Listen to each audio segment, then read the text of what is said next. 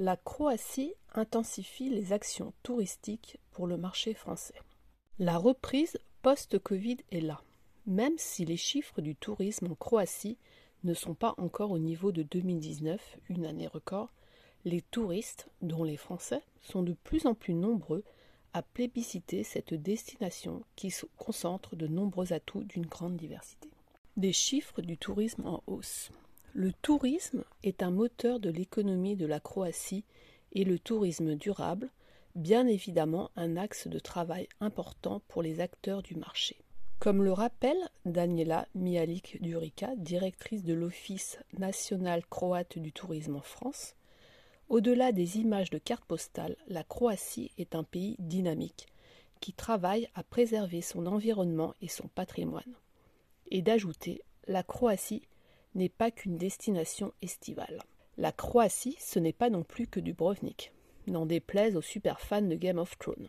En 2022, les touristes ont été 18,9 millions à franchir les frontières pour 104,8 millions de nuitées, une augmentation de 25% de nuitées par rapport à 2021. Les Allemands sont les premiers amateurs de la destination avec 24,9 millions de nuitées. Arrivent ensuite sur le podium les Slovènes avec 10,1 millions de nuitées et les Autrichiens forts de leurs 8,2 millions de nuitées. Les Français, quant à eux, ont été 530 000 à poser le pied en Croatie avec 2 millions de nuitées. Un progrès de plus de 35% pour ces deux curseurs, mais 18% de moins qu'en 2019. La France n'a pas retrouvé sa place dans le top 10 des marchés émetteurs, mais cela ne saurait tarder si l'on en croit les experts du tourisme. La région d'Istrie, Primorje Gorki Kotar, qui appartient à la région d'Istrie et dont le chef-lieu est la ville de Rijeka, et Split Dalmatie. Les régions préférées des touristes. L'Istrie est d'une richesse naturelle et culturelle incontestable. D'une part, un littoral très préservé avec de magnifiques plages et eaux cristallines,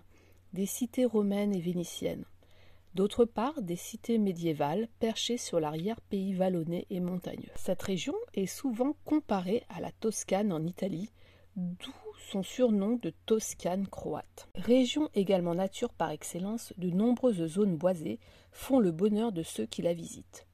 Le parc naturel de Uka, parc Prirod en croate, immense parc protégé avec des sentiers de randonnée menant à des canyons, des cascades et des sites historiques. Le parc national de Kamenjak ou Cap Kamenjak, situé à l'extrême sud de la péninsule d'Istrie, Split Dalmatie est un tel concentré d'histoire, de culture, de nature, de traditions culinaires et artisanales que c'est la destination croate préférée des Français.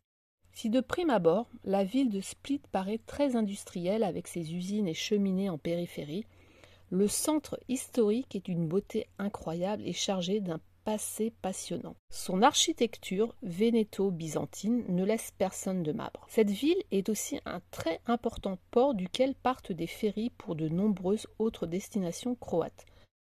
Par exemple, Var ou Brač, deux îles fabuleuses parmi les 1200 que compte le pays. Au total, huit compagnies assurent des liaisons vers 25 destinations et jusqu'à 107 trajets par jour en haute saison.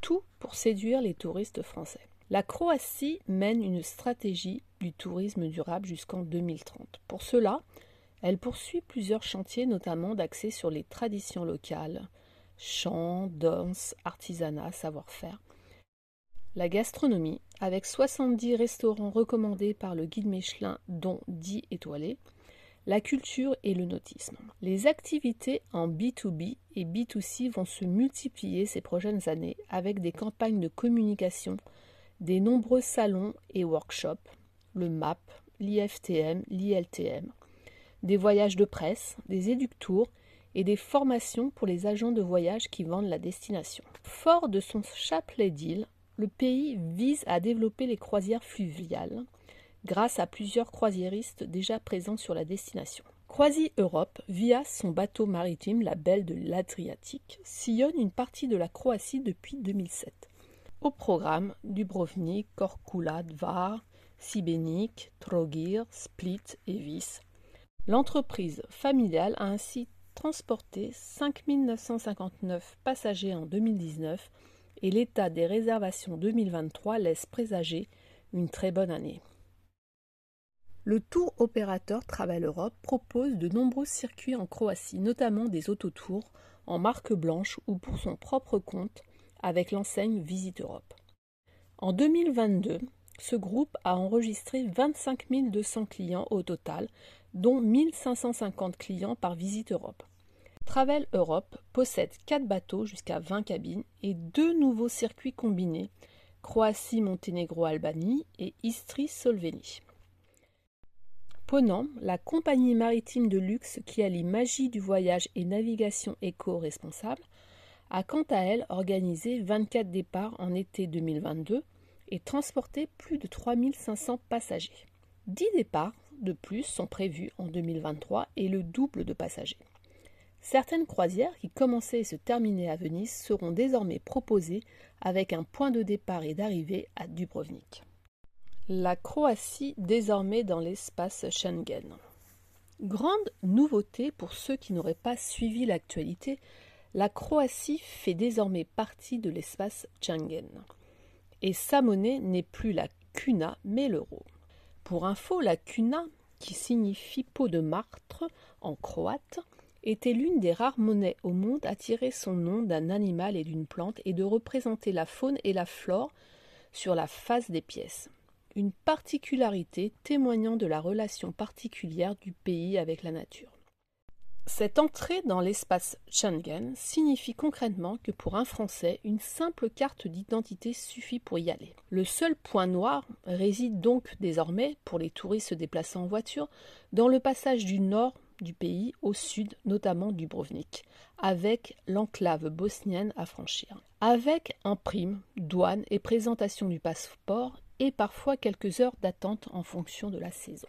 Là encore, la Croatie a concentré ses efforts pour régler ce problème avec le soutien de l'Union européenne. Le pont de Pelgezac, qui enjambe la baie de Maliston et permet ainsi de relier le littoral à la région autour de la ville forteresse, a été mis en service en juillet 2022.